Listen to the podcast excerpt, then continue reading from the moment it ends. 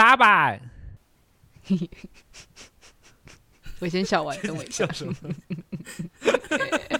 不知道。好，听众朋友们，大家好，欢迎收听莉莉 Coco，我是 Brenda，我是 Sophie，我是 Sean。这是一档希望记录不同观点的文化专题节目。我们每个月会选出一个主题，用读书会、声音报道、专访和对谈的方式，呈现对这个主题的思考与探索。节目会在每周四中午十二点上线。如果你喜欢我们的节目，欢迎按赞、留言、分享。我们也开通了赞助管道，欢迎大家点进节目自介的赞助连接支持我们。那本集是三周年节目，再欢呼 耶！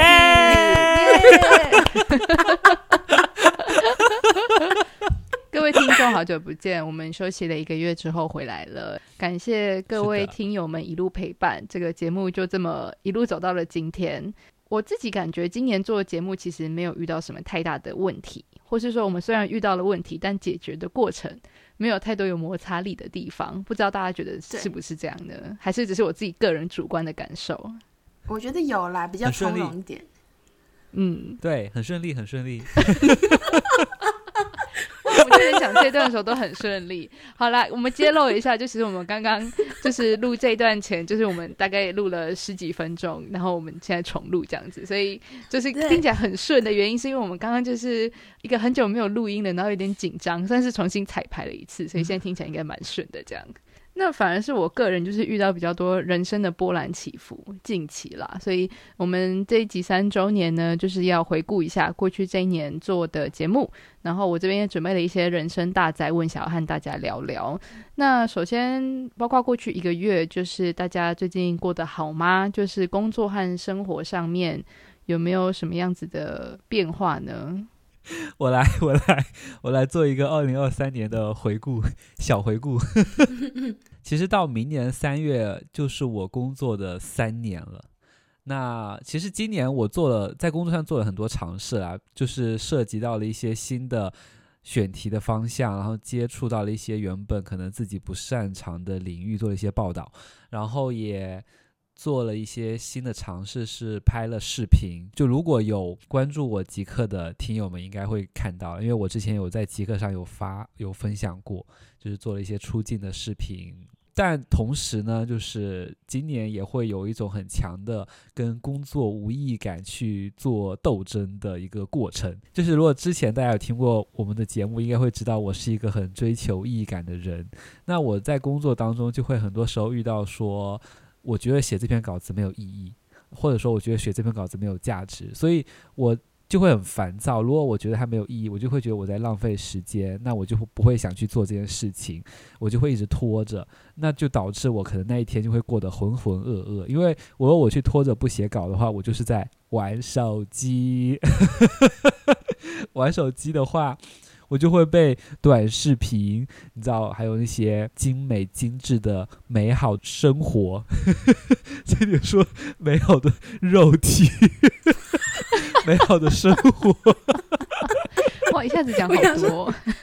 对，今天揭露很多东西，但是感觉那个才是重点啊！美好的生活还好，对对，很诚实，很诚实，就都很美好，都很美好的东西，然后。对，就是会会有个恶性循环，因为没有真正真正在做事情。那我今年其实可能近三个月、两个月有稍微做一些别的尝试啦。就是虽然说有时候还是会觉得写这篇稿子没有意义，但我会要求自己说，但我不能拖。我反而说我可以去提升一下自己的专注力。我就会说，那我今天下午就是要把这篇稿子写完。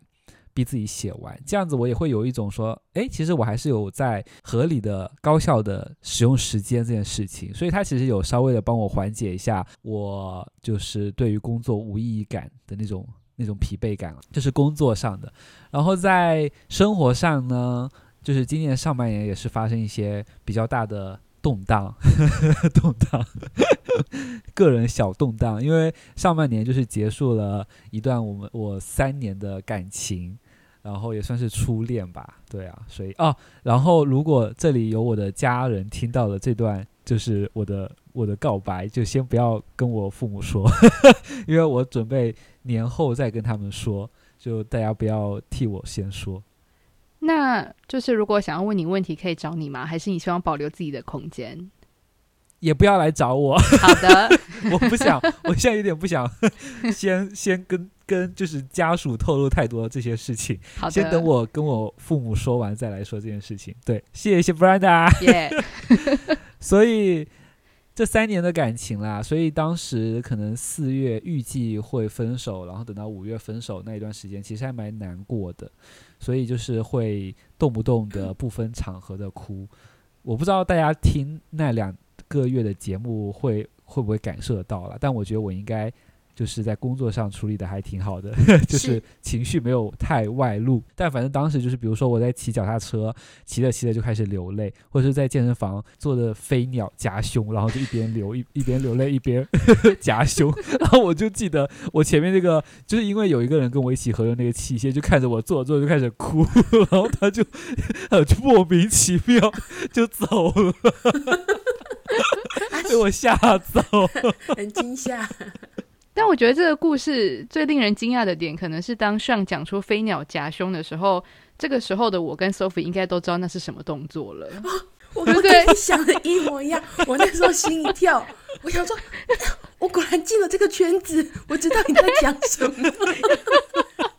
但但我想说，这个小雀跃在这个时候分享好像有点怪。那谢谢 Brenda 点出来，谢谢，我有一样的心情呢。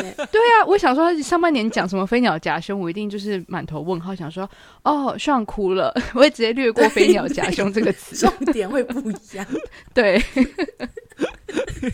你们终于也踏入了健身圈，没错，这也是我们我跟 Sophie 下半年的一个变化。没错，是哦。不过还好啦，因为我目前我跟前任，我们每天还是会有联络，因为我们是因为远距分的嘛，所以也不是有那种大吵大闹的不愉快的经历。但目前两个人还是朋友，所以还是会保持联络，所以我觉得目前的关系也还不错啦。嗯、然后我七月份的时候还搬了一次家，噔噔就住进了我在上海以来最棒的家，就是风水最好的家。对，阳光明媚啊，朝南非常好，大开间，还很实惠，反正就是一百个赞。然后因为它离网球场很近，所以我现在每天早上都可以去打网球，然后因此也结交了一些现在关系很好的球友，就很赞，很赞，很赞。你看，好风水带来好运气，好状态，真的很好。对，这是我一个小小的回顾。嗯，很棒，很棒。因为最近都在听你讲网打网球的事情，虽然我一度也觉得说这个频率实在是很厉害，就是我们还有有点过猛。但我对你抱着崇敬的心。我后面会分享它带来的一些伤害。那因为刚刚 Brenda 提到飞鸟夹胸嘛，对，所以我觉得我今年一个很大的变化就是我已经开始健身了。那其实说虽然是开始健身，但其实现在也才两个月。两个月、三个月差不多，大概就这个时间段。昨天才刚缴了新一期的费用，因为我们是一个月缴一次。其实我今年最大的一个重点是我开始工作啦，但我不像上刚刚前面提到的那个工作跟生活的事情可以分开讲。我觉得我的工作很大的影响我的生活，所以我觉得今年的工作当然就很起伏，因为是第一年嘛，还有很多东西在尝试。但是我觉得最大的收获就是说，因为我在工作中。有很多不确定性，跟觉得自己是一个很菜鸟记者，然后去新闻现场什么都没有到非常了解。即使我已经做过功课才去那个地方采访，但常常会觉得自己假装是一个好像是一个很熟练的记者，但其实一直在跟心里的那种不确定感跟害怕做斗争。所以我就跟自己说，你如果心里想要强健，身体就要变得更强壮才行。我就今年有一个非常大的动力，让我想要去健身跟运动，因为以前有点像是放养的孩子。说说就没了，但今年想说我要，而且我还讲出来了之后，身边人都问我说：“哎，对啊，是你最近找的怎么样？” 然后我想说：“哦，好哦，我 要来认真的找。”然后所以最近就在我住的地方附近找了一间健身房，然后就一个礼拜会去健身两次，然后其他时间就我原本有点中断的一万步也都拿回来走，然后会时不时去用跑步机，所以我自己觉得我的身体有很明显的变好。因为我每天都要量体重给我的教练看，然后看到那个数字之后，我也会有压力，就说：“哎，等下，为什么这个数字突然一直增加？以前可能没有没有在量，不知道嘛，所以可能有一天吃的特别多或特别不健康，其实我的身体一直在起伏，但我都没感觉，因为我根本没有去记录它这样子，所以就会让我有意识的早点吃，然后吃健康一点，也要多吃蔬菜，也要补充足够的蛋白质等等的，所以我觉得身体变得好非常多。然后还有一个很大的重点是，有时候我在工作的时候，就算很不顺利，或是觉得自己很撞墙期，但你每次去运动的时候，其实你的重量有增加，你就觉得说至少我有一件事情是有在进步，这件事情给我蛮大的鼓励啦。对，所以这个算是我今年就是一方面很起伏，一方面又有稳定下来的一个很不错的。哎，我今天讲说很不错的一年呢，我的天呐，我前几天还在跟同事抱怨说，这样到底是面临一个什么样的工作环境？好，那今年应该蛮不错的。嗯，有一个这么励志的结尾啊！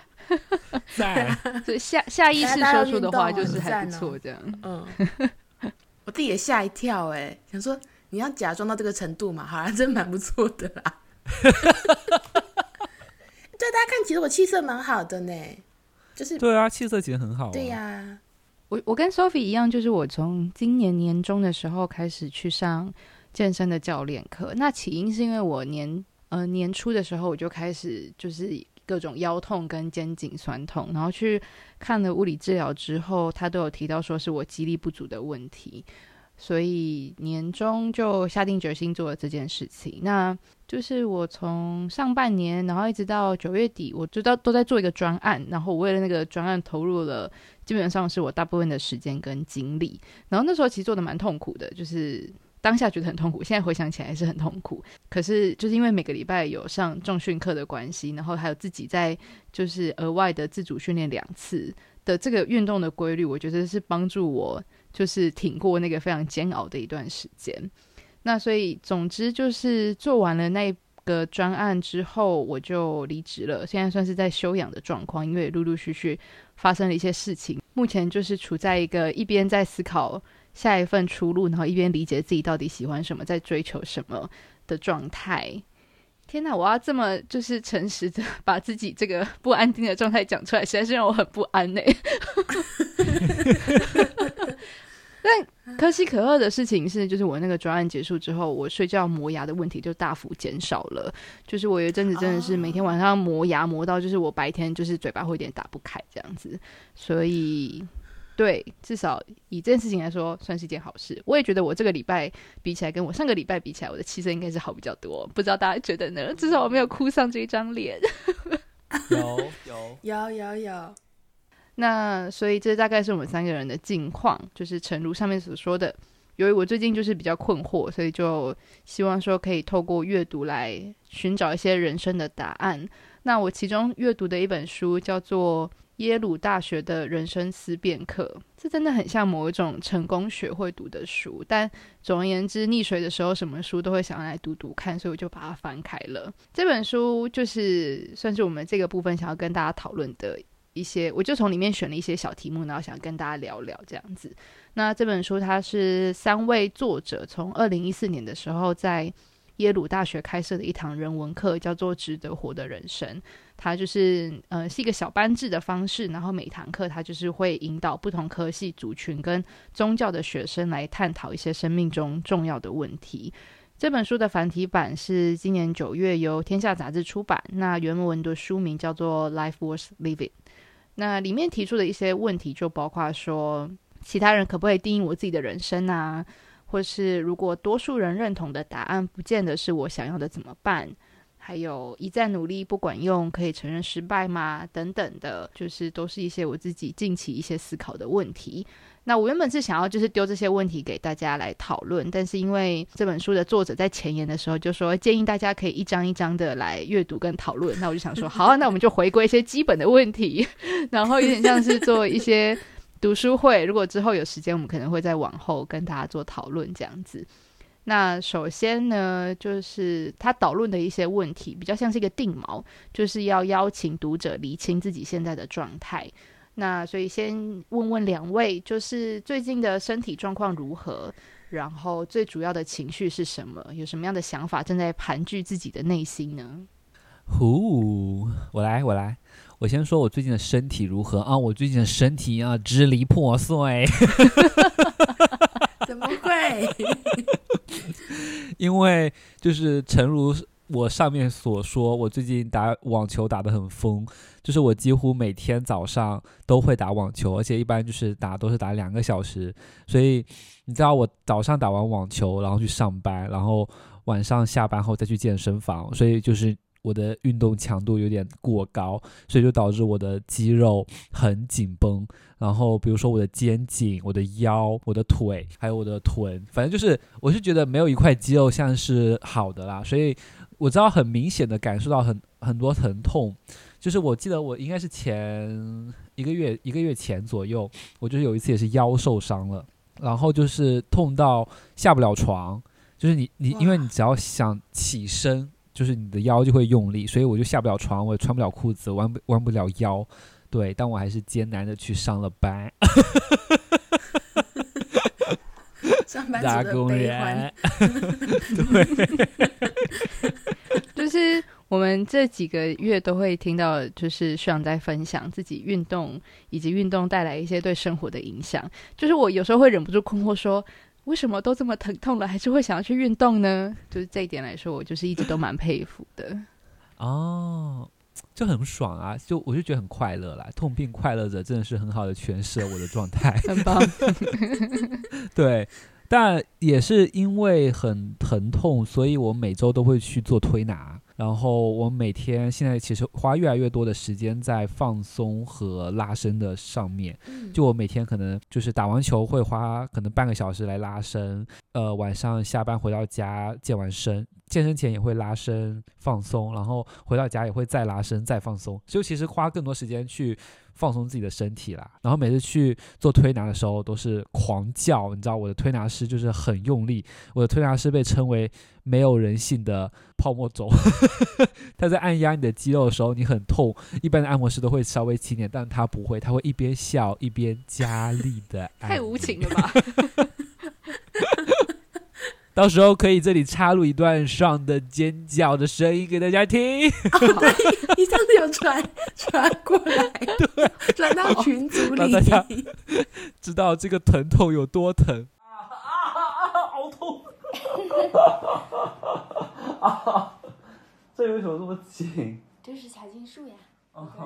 但我心情的话，其实最近心情，我现在心情很放松啦，因为我刚刚结束了一项可能紧张了快一个月的一一件事情，就今天上午刚结束。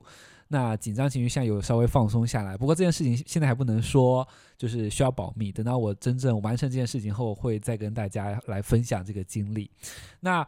同时呢，也是因为这件事情，这个事情目前可能只完成了 step one，就是才刚刚踏出第一步，还有很多事情要做，所以其实目前的内心也是很纠葛，就是在嗯、关于我做的这个决定和这个选择吧，因为有很多因素在影响的，所以可能我虽然已经在往前走了，但其实还是内心会有很多就是纠结和思考。我就记得我上周请我的朋友帮我做了一次塔罗，测测了一下我的塔罗牌。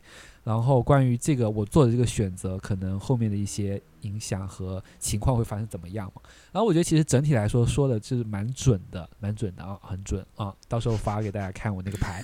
但我现在跟大家分享是我抽到的第一张牌，我抽到的第一张牌是正位的星币五，这是一张看起来就不太顺利的牌。在一个寒冷的冬夜，有两个人就是蜷缩的往前走，其中有一个人还是腿还受伤了，拄着拐杖，没有穿鞋，很艰难的在雪地里走。他的背后是五星的宗教的一个。玻璃窗户，那那里面透着光。那我我后面也去查了一下，这张牌其实它可能不是一张很顺利的牌，它会代表一些你会很孤独，你会与贫穷相伴。同时说，我现在做的这个选择，可能是你的家人或者说你身边人不会太支持你做出这个选择，所以它其实不是不算是一个呃很好的牌啦。但我觉得也在一定程度上反映出我目前的一个。一个所面临的事情，不过呢，我是觉得就是我已经在往前走，就还是要走，就是还是继续往前走。因为我现在只分享第一张牌，但其实后面最后一张牌是不错的，就等于说，虽然我做出来这个选择，这个过程中会很艰难，但它可能就是我想要的事情，就是就是放手往前走再说。嗯，很棒，我觉得维持了上一贯积极乐观的调性。哎，其实我我也在想啊，就是说刚前面 Brenda 是问说现在的身体状况如何，然后大家的情绪怎么样，然后我就觉得说这个当然是一个现在的结果，但其实。也是要看你跟什么样的人相处。我们前面不是提到说我们两个后来都去健身了吗？我觉得我们潜移默化可能一直有被上影响到，他一直有在暗示我们一些东西。就是说可能，比如说，因为因为像我也是肩颈会酸痛，所以我第一天去健身的时候，他也问我说：“你的目标是什么？是要瘦身吗？还是什么减脂增肌什么的？”然后我就说我对这个都不了解，我只觉得说我的身体好像已经影响到我的心灵，然后。我现在全身都很疲惫，看能不能健身之后身体强壮一点，有一点肌肉比较好一点，这样。对，但我觉得一定是这三年来，就双一定会时不时跟我们，你知道，就是哄嗓，哎，呀怎么讲，推送这个运动的好处的那种感觉啊。对啊，所以刚刚听你说，即使很身体因为这样子反而支离破碎，还是想要运动的时候，嗯，我觉得那是对我来说是新阶段的一个高度。但我有在这个运健身之路的起步，有跟上这个队伍，这样子。我现在身体状况应该算是蛮好的，当然还是现在很酸痛啦，因为我昨天刚练了一个弓箭步的动作，跟跟深蹲的，很累，这样子。哦、对，但但这种累跟因为你没有运动，然后睡觉睡睡不好落枕的那个累是不一样的酸痛。对，所以所以身体是，我觉得今年算 OK，嗯，但心灵的话，我觉得多少有一点，因为我最近工作有一点变动，然后我觉得也直面了很多我自己工作能力上的问题，算是蛮多的，所以表面上来看都蛮平淡，但心情多少有点起伏。就我最近发现，就说我想成为的样子，其实可能跟我的本性相反，就是我好像天生一直很想成为某一种，就是很多事情都很洒脱，然后很酷的人。我觉得我有。这样的期待，但其实我不是。就我觉得我的本性，就是会很想要去细细的规划很多事情，然后有一些明确的沟通的结果，有很多讨论，我觉得也 OK。但是我希望稳固这样子，就是我觉得是一个很很要求秩序的一个性格。但我原本好像很期待，我像是一个天才型的有创意的人，就是在哪里都可以怎么样，什么样都可以弄出来，然后。不会 care 别人的想法，但我最近发现好像我的本性不是这样子，但不代表说我不能够成为一个我觉得更好的人，而是我其实会觉得希望成为那种人，是因为我对那个东西的偏执在那里。所以我最近工作的时候，有时候我在做一些事情，被说可以不用把心思花在这件事情上面，应该要分轻重缓急等等的，就会让我思考蛮多的，大概是这样吧。所以我就像我前面讲，我还在摸索啦。就是摸索这件事情，但我一直很想要抗拒的是，我不想被外在的评价压住，说所以我要往那边这个方式走，才可以成为一个更称职的，例如说更称职的记者，或是更好的人。而是我希望这些东西是我接受了很多外在的评价，跟我自己的思考之后，我最后学决定走的那个路是我自己决定要走的。但现在都还在摸索中，然后也很有趣，同一件事情，不同人会给予不同的评价，就算都是在工作场合。所以我觉得工作这一年。让我心情起伏的是外在的评价，但是也让我认识自己更多，也是这个部分。就是说，你就会发现说，其实每个事情的解读完全没有正确答案，但是你自己不要被其中一个你比较在意的，嗯、或是你比较不了解的那个东西推着走。我觉得是这样。哇，这个很很很好笑哎！这一大段听想要讲什么，其实什么都没讲，像打哑谜一样。就是、没有啦。好，OK OK。所以我在前面听到。Brenda 讲说耶鲁的这本书就是耶鲁大学的人生思辨课这本书，然后里面提到很多问题嘛，里面也讲出一个问题，我会觉得太妙了，我心情都可以带入一个我自己人生或现在碰到的场景，就是哎，我在这个场景下会纠结这件事情，所以我有被推到这本书，我会想去看，嗯，我们说不定之后可以一起讨论，哦、好好，我们可以开一个读书会，对，大概是这样。我刚刚在听 Sophie 分享啊，就是虽然你说就是好像在打哑谜，就是讲的不清不楚的，但我觉得完全可以带入我现在自己的状况。就是你如果要我分享我自己现在的情绪跟什么盘踞在我心中的想法是什么，其实说说到底也就是这样啊，就是我是谁，我要做什么，我受到别人的影响有多少，然后我要如何决定，就是别人的话在我心中的分量有多少，等等的，其实都是都是这件事情哎、欸，然后。我不知道，就是对听众们来说，这件事情是不是也是自己的烦恼？但总之，对我自己来说，我近一两年最大的感受就是，其实我非常非常容易受别人影响。我非常习惯拿自己去跟别人做比较，即便没有任何人在帮我做这件事情，但我还是忍不住做比较。我自己最近给自己的就是一些心理建设，或者说转念的方法，就是就很像在打扑克牌，就是每个人拿到的牌就是不一样。然后，所以这个是主要内心的部分。然后，但身体的部分，就我跟 Sophie 持不同意见。我觉得我没有，我不是因为被上这两年、这三年潜移默化才去，就是上健身房。没有，我就是觉得我自己身体快坏了。Oh. 因为上已经到了另外一个层次了，就是上在就是健身已经不是为了就是健康了，就我这只是为了一个身体健康，但上感觉已经在追求其他不同东西了。上走火入魔，对，对我就觉得走火入魔啦。对我反而觉得哦，我不要像上那样，我就练一个身体健康就好。我也觉得大家不要像我这样，我真的是走向极端，身体反而不健康。对，身体练到支离破碎，这是我第一次听到。总之，这是我们现在三个人的一个就是最基础的一个状态。那再往下问是关于我们三个人各自的情感导向，就是说大家长期以来对以下这些问题的看法是什么？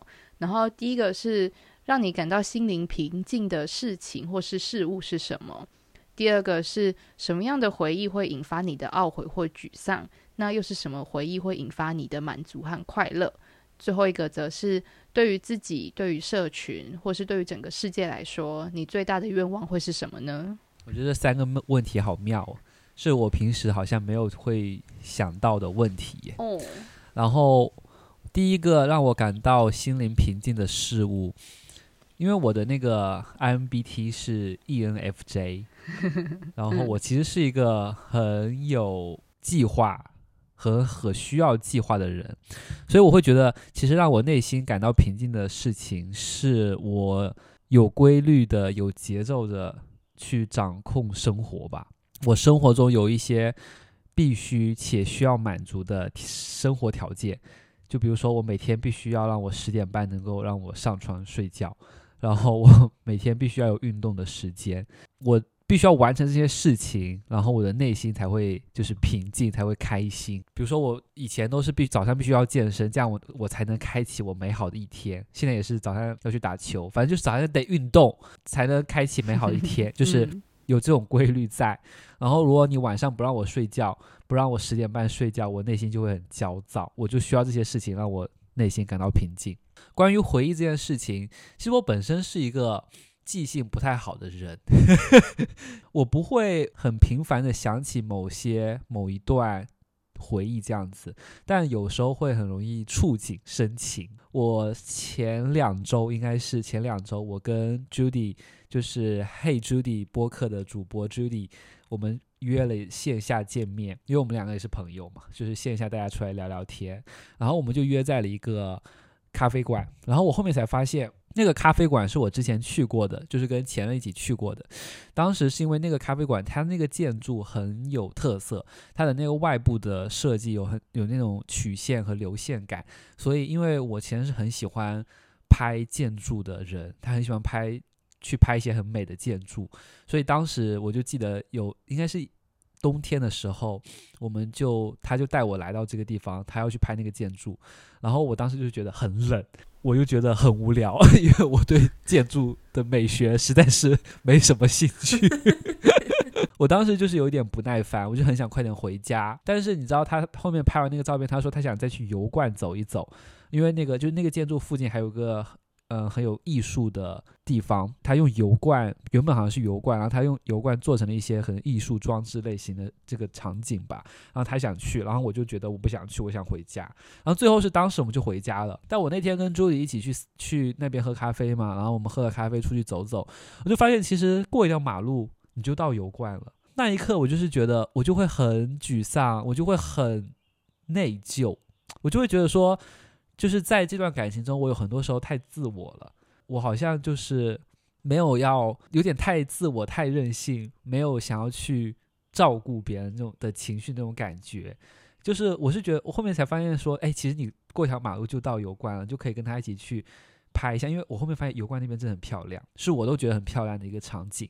我就想说，他如果当时跟他一起去就好了。他现在都离开上海了，可能也没有机会再去看到这个这个场景了。所以我当时其实有拍视频给他看了，但我后面会我就会觉得说，就是会有懊悔和内疚的情绪。涌涌上心头的那种感觉。不过其实这种这种事情，分手后还蛮经常发生的耶。就是就是我我发现我们很我啊，现在好像太私人了。我最后一句讲完，就是 我发现很多时候我们之前两个会有一些小争吵，都是因为我有点太自我了，就是拒绝了很多他的要求，或者说他的他想去做某件事情，但我都不想去。然后我就想说你自己去就好了，不要叫我去。对，但他就想要两个人的时间，所以就会吵架。然后等到现在就会变成我就很愧疚，为什么不都不陪他去？为什么不陪他去？就是很遗憾，你知道吗？就是这种遗憾的情绪。我好像可以理解这个心情诶，可是我觉得有一点很无奈的是，真的很多事情是你事后你才会知道要怎么，就是那个事后的检讨跟反省，真的是事后才会出现。很多时候你当下根本也不会。首先你，你它不会是一个问题，嗯、我我想不到，我感受不到，就可能作为一个小小人类，很多事情我当下是料不到的，真的是事后的反思的感觉。反思，对对对，对啊，对啊，嗯、对啊，这个是懊悔和沮丧的情绪，呃，和的回忆。那关于快乐和满足的回忆的话，就是我每次可能走到公园或者是类似的场景，我都会想起来的一个场景是，就是我大学毕业后的那个暑假，然后我还没有去台湾，就还没有去读研究生的那个暑假，七月和八月嘛。然后当时就是因为比较空闲，早上可能白天就学学习，然后晚上的时候我就会跟我妈一起去，就吃完晚饭后我们会去附近的公园散步。然后就记得那个那个时候那些晚晚霞都很漂亮，然后我和我妈有一个很长的时间相处，然后我们一起去就是散步，然后天气也很好，然后我们会聊天聊很多事情，对啊，然后我就觉得那段回忆很棒啊，因为其实现在工作后其实很少会有这么长的时间你可以跟父母待在一起，这段回忆也很棒。然后最后关于我最大的愿望是什么？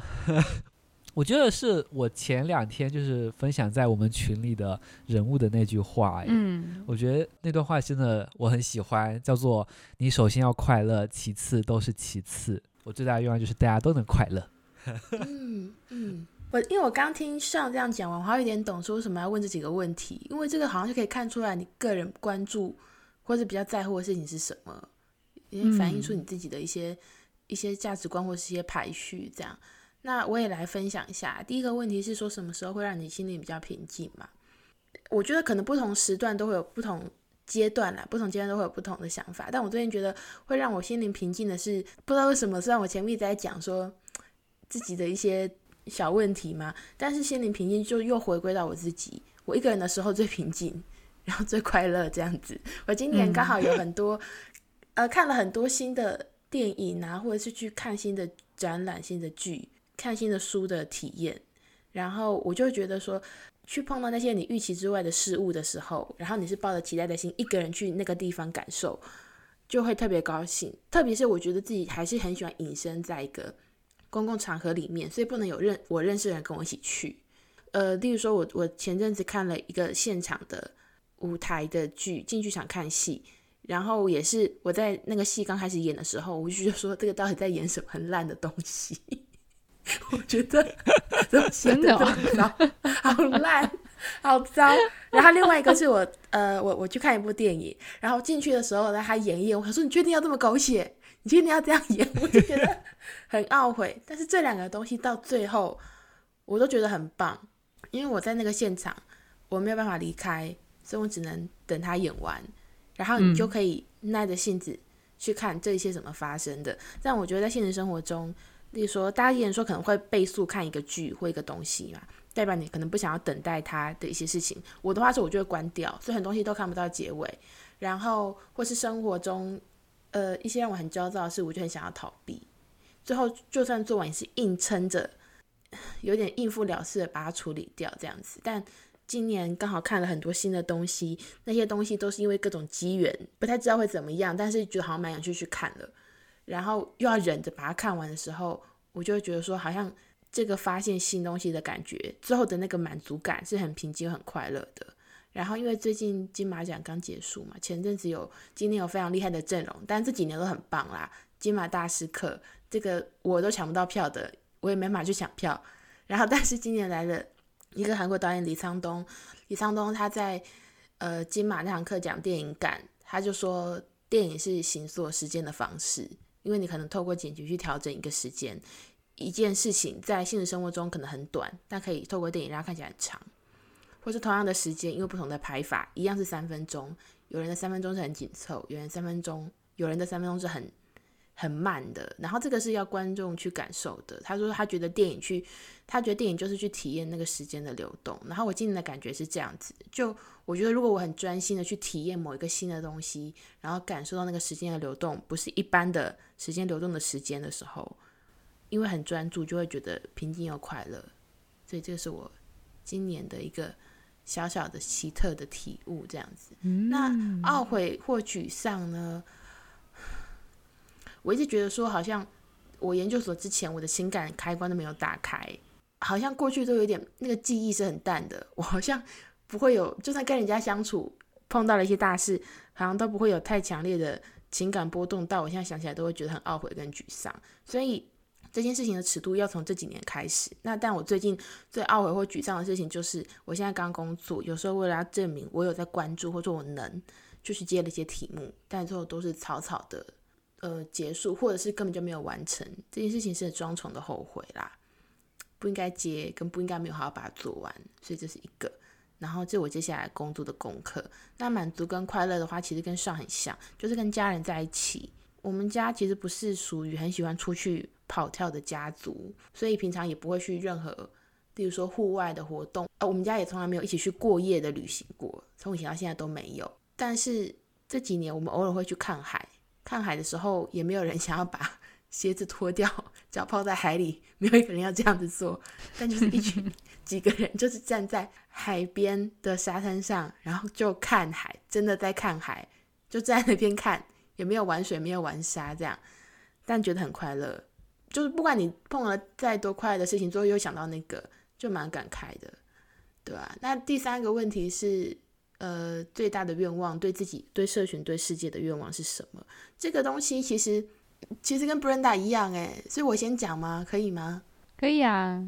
好啊，就是我希望大家都平安健康。刚刚上说，首先要快乐，其实都是其次。就是我觉得有点一样的道理，但我为什么没有写快乐是平安健康呢？是因为我觉得，尤其是你现在开始新闻工作，真的很多地方都很不平安，当然自己身边的人也是都不平安这样。然后健康也是，健康的话包含很多啦，你当然希望他身体健康，心灵也健康。如果心灵健康，可能就是包含了某一种快乐吧。对，所以希望大家都平安健康，也送给各位听友们，哒哒哒。对，嗯。嗯，我觉得我真的是某一些状态跟 Sophie 好像哦，就是刚刚讲到的那个双重后悔，就是不要接做不好等等的。嗯，我觉得很多时候的懊悔或是沮丧都来自于回想起来，总觉得自己这些事情没做好，或是没有想清楚。对，然后我也不断在思考，说我为什么要去追求某种完美呢？反正我最近在。让我尤其懊悔的事情，我觉得我还需要一些时间消化。但是，呃，如果是在更往前一段时间的话，其实我偶尔想起来，我都会感到非常懊悔跟沮丧的是，就是有一个失败的告白的经验。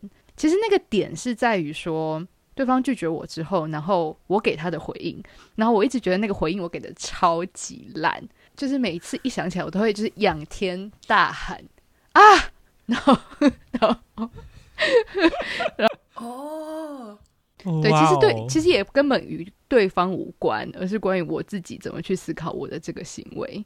主角不是他，主角是我自己，我自己怎么思考 我的那个回复，这样子，我从来也不可能去问对方怎么去思考我的那个回复。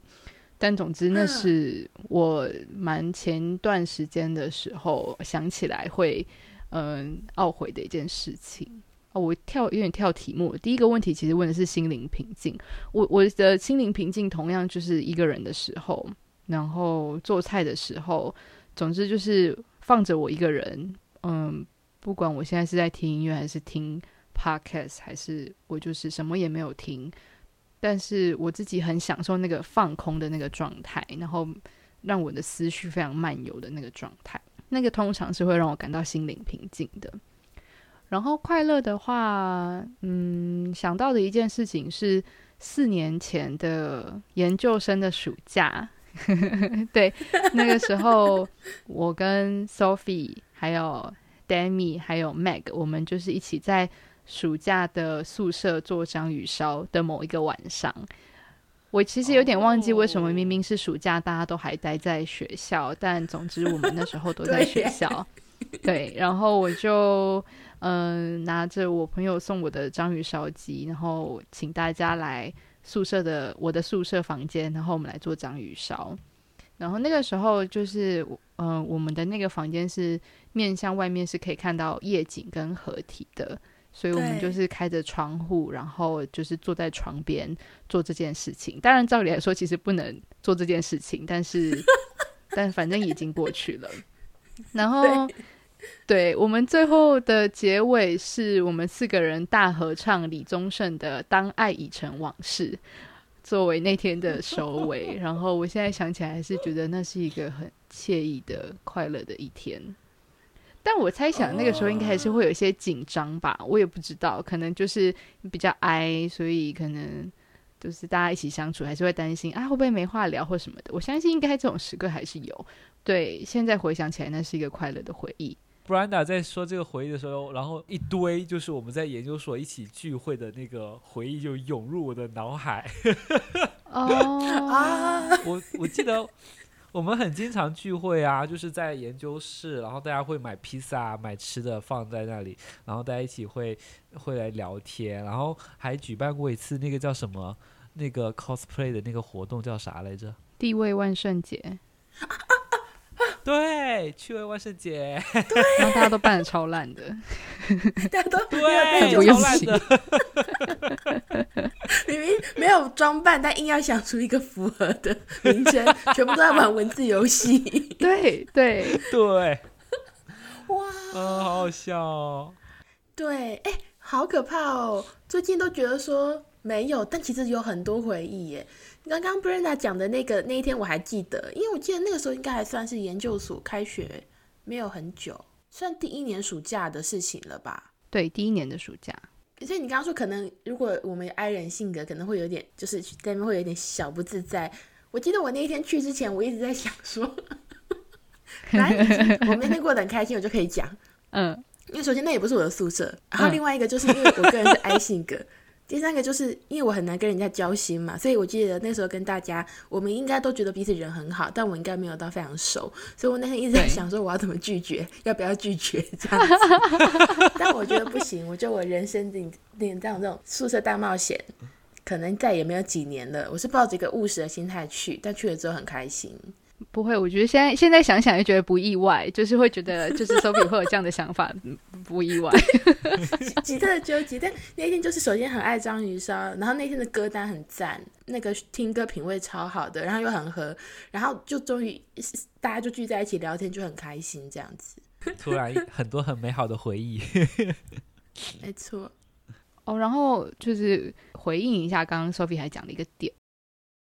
我就是关于情绪这件事情，我觉得我好像也是到了研究所的时候才开始慢慢的比较认识自己的情绪，在那之前都还是会有一些痛苦或是快乐等等的，但是感觉都没有到那么的反省自己嘛。然后研究所的时候去咨商，然后慢慢的去理解到自己的一些情绪跟情绪从何而来。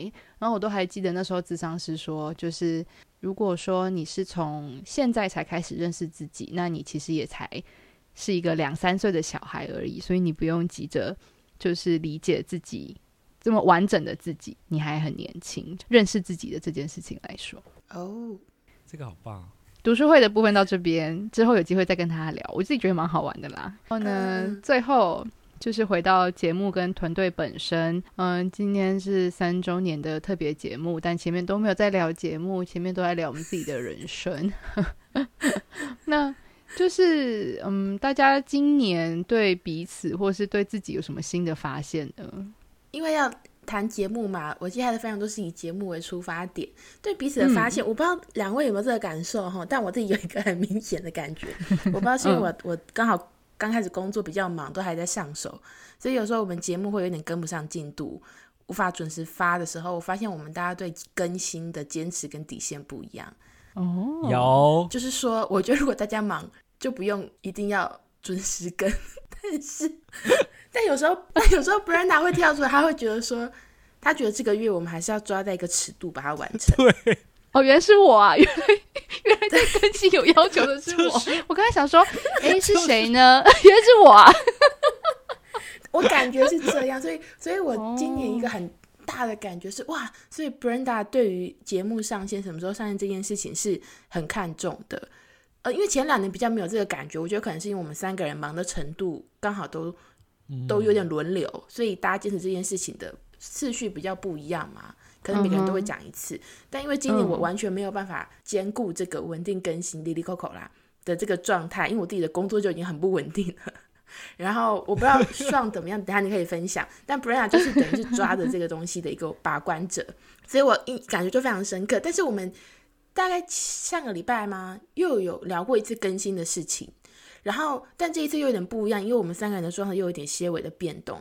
大家可能对于这件事情觉得说，嗯，我们可以看稍微松一点，也没有松，稍微看开一点哈。我们要有自己的步调。但这个时候我就有点换我有点有点回来说，但我们要有一个时间哈，我们不能拖到就是拖一辈子这样。所以我觉得每个人的状态很不一样。但今年我一度对于 Brenda 很抓更新这件事情，我觉得非常的印象非常深刻，因为我就是一个全新的感受。对。哎可以举个例吗？我忘记了、欸就是、什么时候。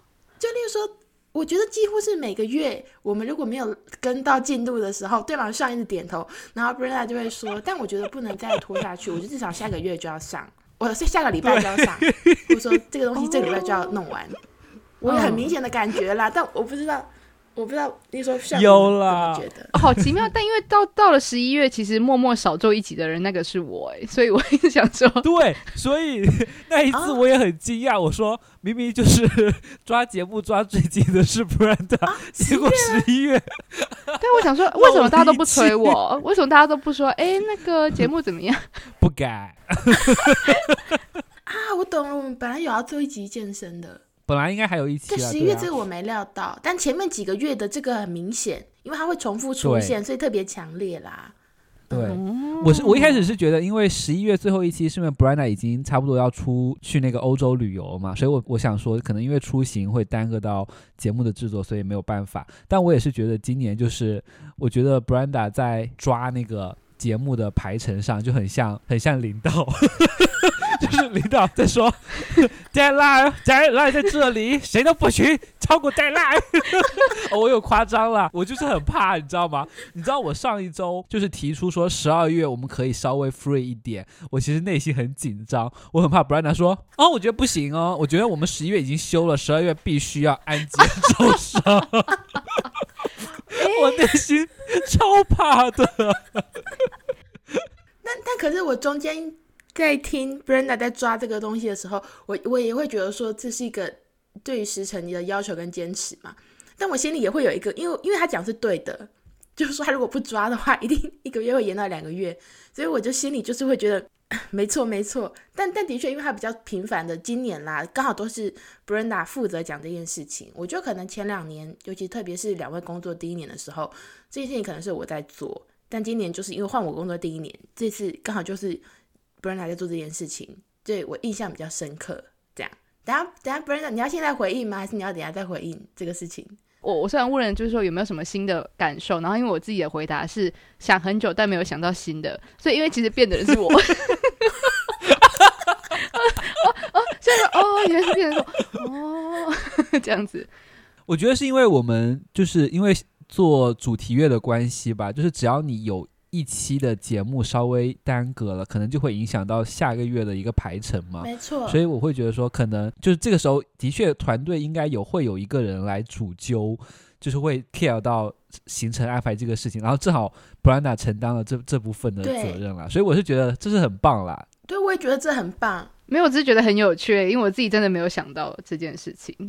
但但我觉得最好笑的是，我在讲之前呢、啊，其实我不知道两位有没有这种感受，所以我讲之前我想说，还是因为我之前有点太爽、太太散了，所以 就是不坚持更新，才会觉得自己好像有点被推着要更新啊。但是被推的是对的，因为本来就应该要更新啦。因为现在爽说他有这个感觉，有一种抓到萌，那表示真的有。我我我自己的印象，就是我自己的一些印象，就只有某些时候会有点执着于，就是我觉得这个东西肯定要在这个时候上哦，大概是这样，是这种感觉嘛，对不对？对对对对对。只是说，因为今年每个月的推荐都是有你，所以我会印象很深刻。这样子，就是因为我我还记得，就是年年初，就是也不算年初，就是 Sophie 刚开始工作的时候，那个时候我跟 Sean 还会就是跟 Sophie 说说。就是 Sophie 开始工作了，我们才意识到我们以前有多耍，就是 就是那个文都忘记发啊，或什么图文都忘记写等等的，对对对，然后都是 Sophie 在推着我们向前走，这样子，对，对，所以好像这蛮有趣的，就是对，很有趣。我只有印象有有那个就是调情学的那一集吧，我自己就心里就觉得说，嗯，该做咯，那一集是不是要做了一下这样子？然后那时候才跟大家做讨论。其他时间我好像自己没有太大印象。调情学那一集也是，但我觉得前面很多集也是啦，但我无法确定是从哪一个月开始，我也忘记了。反正我现在脑海中断断续续就会有些回忆，比如说就是会说，嗯、那这个月就是这个再慢一点，然后不然再说不行，就是得出 的这种印象。好好笑哦！就是其实让我想到一件事情，刚刚大家大家大家在讲这件事情的时候，就是因为我刚开始入职的时候，我做的是 Podcast 的企划，然后因为那是一个跟品牌的合作案，所以它一定要按照时程出，就是它是一个每个礼拜都一定要出一集的，即便是前面可能嗯，就是有出了什么差错，就没录到，或是没邀到主持人，或者是。没邀到来宾，或者说主持人，就是有些问题等等的，就是那一集可能快要难产了，难产到就是，我就说，难道不能空一个礼拜吗？然后，但就这种话讲不出口，因为就是业主不可能说今天让你放假。然后我看说，我怎么变得跟业主一样？还蛮好笑。没有啦，我觉得就是。的确是要坚持时程，只是我们还是会对，就是情绪跟理性有时候是相相斥的嘛。对对对。不过我有知道自己有某些执着，嗯，对。我觉得不一定是不好的执着，但我们以后可以。对啊，是好的，是好的。说大家好，那我们下次如果有碰到类似的状况，我们就讲出来了。我就说，对对对，我觉得可以跟我说。大家有觉得今年那个好像这个推动的感觉有点强烈吗？我就会懂了。好有趣哦！我刚刚我真的没有发现。好，今天的一个新发现也是很好玩。对，就是太可爱了。那对于自己呢？对自己的话，就是呃，也也是跟我今年工作有关。我我后来发现我的性格是很乱的时候，就有点想要全盘抛弃。像我今年刚开始工作，我就觉得说啊，我真的好讨厌，我真的好讨厌采访哦，这样。真的很讨厌，真的超讨厌的。然后我一度会觉得说太太可怕了，我生活不要太多采访，我都想要跟两位说，算我离口，我也不要采访，有采访的我都不要我，都不要找我。但但我觉得，但我觉得我今年最快乐的东西，觉得最有趣的节目也都来自于采访，做离口的时候啦。所以我就会觉得说，幸好没有放弃这样。然后以及人的状态就是很起伏，你不能因为你现在觉得哪个事情很糟，你就要现在想要把。烦人的东西全部都删掉，让你自己比较安心一点。我觉得没有，就是它就是一个变动的状态，所以，所以我觉得我没有想要把所有东西都推倒重来是很好的事情，就是要这样子跌跌撞撞的前进会比较好。这一点也蛮有趣，因为刚刚 Sophie 讲说，就是压力大，就会想要把东西全部抛掉。其实类似的话，在一周年节目的时候有出现过。那因为 就是这次要做三周年，所以我就稍微就想说回去听一下我们前面两年在谈些什么。然后那时候就是有有一段。有一段就讲到说有没有想要放弃《李丽 Coco》这个节目，然后 Sophie 就说那个时候因为写论文很压力很大，所以想要放弃一切外物，然后好好的写论文，所以那个时候就觉得说就是很想跟就是我们两个讲说不要做《李丽 Coco》了。那我觉得今今年至少就是就是不是不要做《李丽 Coco，》，而是不要做《李丽 Coco》的采访。哦，有进步，有进步，有进步。哎、欸，但我想要强调一下，不是说我每一次碰到重大关头就想要把哩哩扣扣抛弃哦，我只是想要把所有，所有东西都抛都抛弃，为了去完成一个我觉得我完成不了的东西。然后所以我觉得这也是一个反省，我觉得我不能为了那些我觉得很难或很烦躁的事情，通常都让我不太高兴的事情啦，去舍弃其实会让我比较快乐的事情。嗯、我觉得要。就不能为了想要把某件讨厌的事情做好，就把快乐的事情都丢掉。那那从 Brenda 的话来看，我的性格好像都会有一直有这样的纠结出现，所以就要提醒。好，还好今天没有要不做的哩哩扣扣，只是不想采访而已。太好了，太好了，有进步，有进步，太可爱了。不过我觉得 Sophie 这种这种这种情况其实也蛮常见的啦，因为我有时候也会这样子啦。我就记得我有一个案例是。我买本子，因为我很喜欢在本子上写写画画或者记一些东西，但我其实很少会有把一本本子用完的情况，因为我只要出现我写啊写写，我发现有一页我写的不好，或者说我觉得我写的字很难看，我写的不好看，或者是就是出现我不喜欢的东西，那那本本子就没了，就是那本本子就不会再用下去了，它就被放置在书架上，再也不会用下去。但我发现我今年开始，我有在。用完一本本子，哎，就是我真的是从头用到尾，然后用完了，就是我觉得这个体验还蛮奇妙的，就是你说哦，天哪，我用完了一本本子，哎，的那种感觉。我懂，就是有一种很糟，一些事情就不想继续了，就算了，就算了的感觉。嗯、对。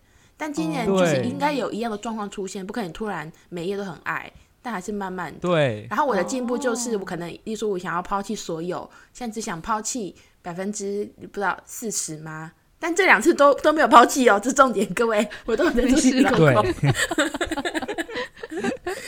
抛弃了就没有现在这期节目了。对，三周年剩两人这样，不可以，不可以，吓到。我来，我来，那。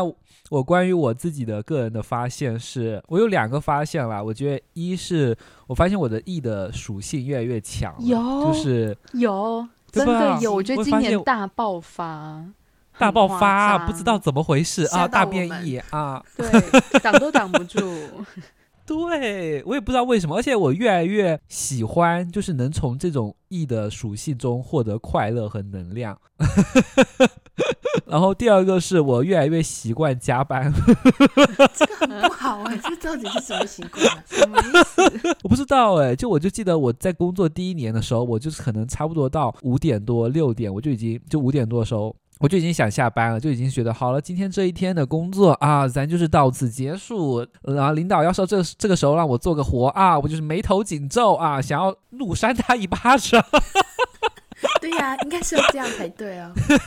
但不知道为什么啊，现在我就是习惯加班，我就发现我对于加班好像没有那么抵触。我不知道是不是因为现在单身啦，就是回家好像，哎，就是没有那么迫切的想回家。就是觉得办公室也不错的那种感觉，然后我的同事就说：“请你快点脱单吧，不要再卷我们，不要再卷我们，你不走没人敢走，这样吗？” 对，他们就是看我每天都最最早来最晚走，就觉得压力很大。对啊，好紧张哦。嗯，对，这是我发现的自己发现的一些小小小的自我。Brenda 呢？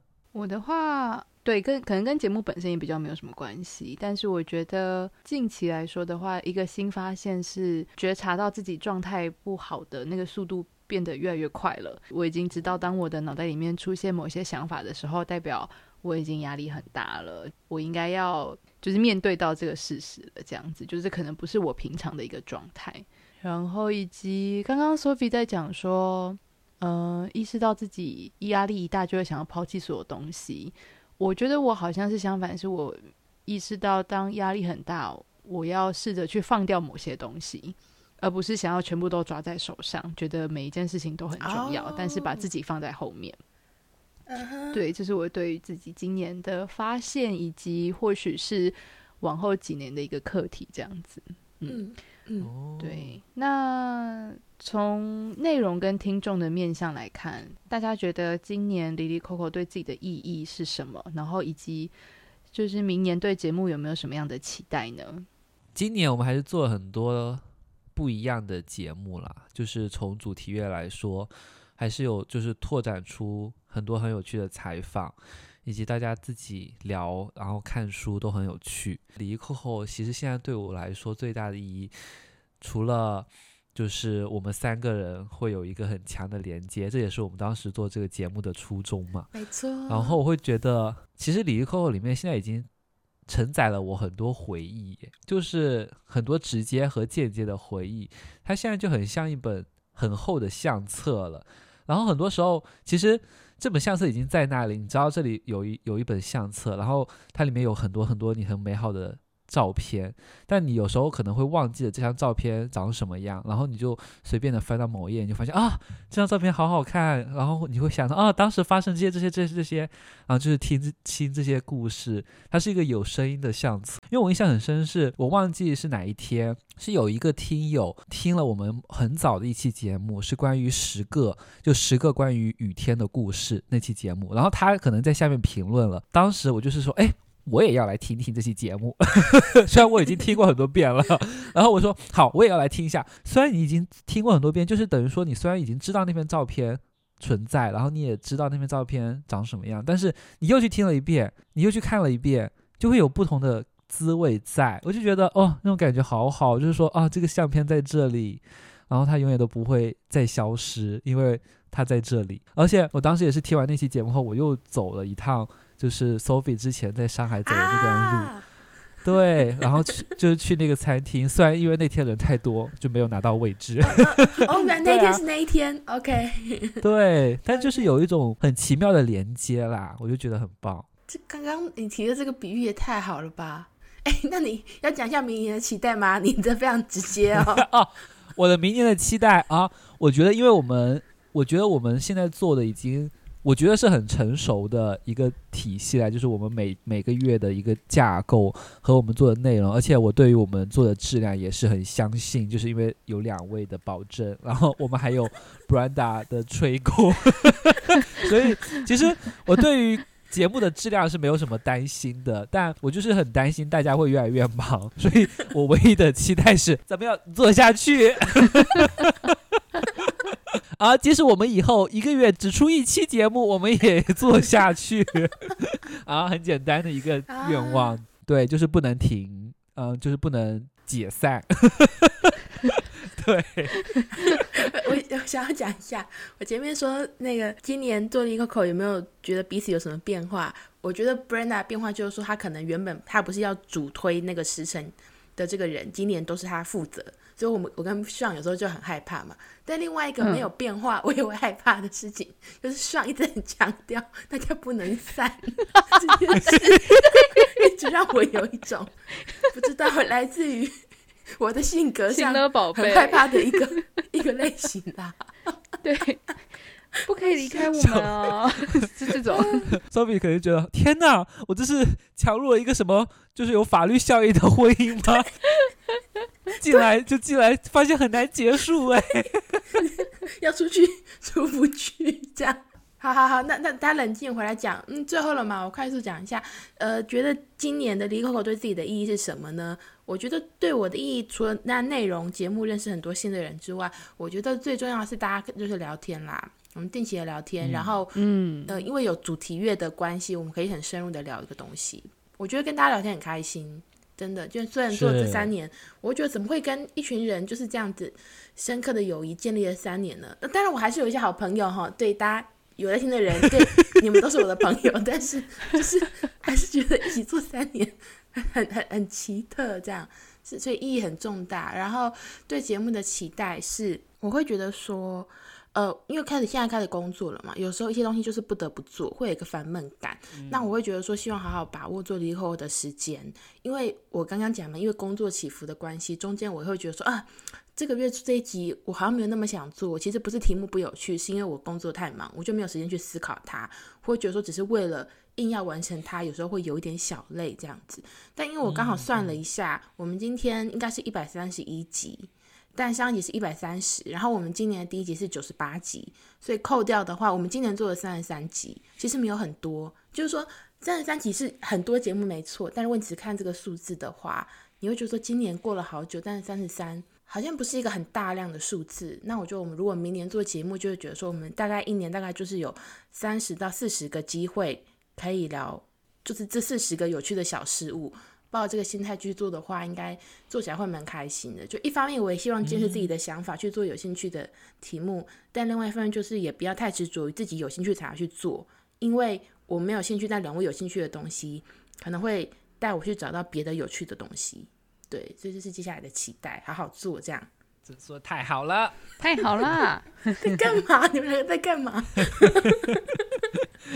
对，我也觉得，其实我们今年就是多了蛮多时间在闲聊的。就是我的意思是那种录音前的闲聊，先关心完彼此的近况，确认确认，然后我们再开始就是录音这样子。然后另外一个点是，就是我在前一阵子的时候，把我们关于职涯的那几集讨论拿出来听了一遍。当时的来宾或是主题当然都很棒，但其实我当时最想要听到的是我当时的想法。就是我觉得有点像上讲的，它就是一个有声音的相簿，它去记录了我当时对于某一件事情的想法是什么。然后这件事情其实是帮助我去了解到我现在的某些想法，它并非一直以来存在的。就比方说，我会觉得我要成为什么样什么样的人，但其实我可能两年前根本不是这样想的。所以这件事情就可以帮助我去放下的我当下的一些执着，就是其实我并。不总是这么想的，我可能只是现在面对到某些人，或是面对到某些比较，所以我才萌生出那我应该要做这件事情。但其实对于一两年前的我来说，并不是这样子，所以我觉得也透过节目的关系，就放下了一部分自己应该做什么的那个执着，这样子。然后对于节目的期待，当然我们三个这三年来就是彼此之间的互动是。这个节目它能够存在的一个原因，但另外一个原因也是因为就是有听友们就是一直陪伴我们。那我一直觉得说，每次可以看到听友们的回馈是一件很开心的事情。那嗯，是如果以小宇宙来说的话，就很感谢上就是都会去回复。就是其实我每一则留言都看，但我并不一定有办法每一则都回复的原因，是因为我比较。挨吧，所以就是我有时候在留言的时候，我会思考比较久，然后 所以我就没有办法一次回太多。我自己的解读是这样啦，就我很想好好的回讯息。我觉得我可能有时候也是困在说，我想要把事情都做到一个完美。就是其实我有时候会觉得我很我蛮得过且过的，但有时候我又不太放得过自己这样子。所以嗯，大概还在拿捏这个平衡。那也是希望说。就是希望未来可以遇到更多志同道合的听友们，然后也很感谢一路陪伴我们的听友这样子，然后我们就是可以持续做出想要深入探讨的题目。最后面我还想跟大家分享一段话，不过就是在那之前，想要先请上来预告一下，就是我们十二月的节目，然后关键字是荷兰。耶我们即将开启啊，全球各国的探索。对，所以，我们第一期关于国家的探索就是荷兰。那以后会不会有其他国家呢？啊，不一定。凭空冒出了一个国家，这样。对，凭空冒出一个国家篇。那 看以后还会对其他国家感兴趣。那反正最近我们是对荷兰很感兴趣啦，就是因为他最近发生一些事情，然后以及上对于荷兰有天然的兴趣，所以呢，我们这四期节目。之后在具体的节目里面再来聊，就是我这个天然的兴趣的形成。我们会读一本跟荷兰历史有关的书籍，然后会邀请可能在荷兰生活很久的人来分享他在荷兰生活的情况，会具体的聊一聊我关于荷兰养老的问题，以及在荷兰学习的情况。对，这是四期节目的规划啦。然后，但是呢，啊，咱就是说，嗯，做的会很有，嗯。不会那么快的在十二月都出来，因为今天已经十二月二号了。啊，我们诚实的说啊，这个月哎也不会是每周都有节目，但我们会尽量的在一月和十二月，就是把这四期节目推送出来。谢谢大家，欢迎大家收听。最后想跟大家分享一段话，就是这段话是今年九月台湾独立乐团当代电影大师的主唱黄元茂在专场的时候说的一段话。我自己在阅读的过程当中觉得很感动，然后同时也也想要将它作为三周年的感想分享给大家。然后以下这段话是这样：如果你喜欢这个乐团，我们希望你也去组你自己的乐团，发表你自己的作品。或者，无论你现在针对什么感兴趣，我们都期待你发表你的作品。我们想象的事情是一开始都会很糟，但如果你一直做属于你的东西，事情最后都会变好。这个好不是指全世界都会超级爱你，而是会有一小群人爱你，他们的爱得很深，他们爱得很有力量。那种力量会让你终于也能够开始喜欢你自己，一直到最后。你不必证明任何事情，你还是能够喜欢你自己，这就是我们想象的事情。所以，我们期待你开始发表你的作品，因为只有开始了，你才会察觉到有人在你从未想过的地方等你。好棒！我觉得，就是这三年，我是真的收到了很多的爱、跟支持、跟喜欢，不管是从就是 Sean 跟 Sophie 身上，还是从听友身上。就是我自己都感受到，在这个社群里面彼此支持的力量。然后，因为我自己是从二零一七年准备研究所的时候才开始听 Podcast，然后我陆陆续续找到很多就是我很喜欢，然后我也时常被灵魂暴击的节目。到三年前，我开始有了自己的节目，然后很幸运的跟很棒的听众相遇，就是这是我自己从未想过的一趟旅程，所以也很感谢大家的共同参与。是、嗯、非常谢谢大家，非常谢谢大家。那我们今天的节目就到这边，三周年的今天再次感谢大家的陪伴。如果有任何想法想和我们分享，可以在收听平台或是我们的社群平台留言。IG 搜寻 Lily Coco 下底线 Podcast，微博搜寻 Lily 下底线 Coco 就可以找到我们喽。那我们最后插播一件事情，就是因为十二月的主题是荷兰，然后我们就是希望可以征集一些就是在荷兰居住的人的生活经验，所以如果有听友是人住在荷兰，也欢迎联系我们哦。没错，是的，是的。那就是对我们三周年有任何感想的话，也欢迎留言告诉我们。那我们下期再见，拜拜，拜拜，拜拜。